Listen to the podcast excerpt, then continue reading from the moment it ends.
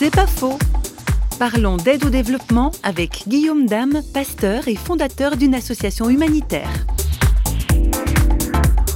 Il y a plusieurs projets d'aide au développement qui n'ont pas marché, qui ont échoué, tout simplement parce qu'il y avait une méconnaissance de la culture des bénéficiaires. Alors, moi, j'œuvre beaucoup pour dire, mais les Africains qui sont ici en Europe intégrés et qui ont le souci de la solidarité internationale particulièrement destinée à leur pays d'origine apportent un plus dans la réflexion de l'aide au développement de manière générale.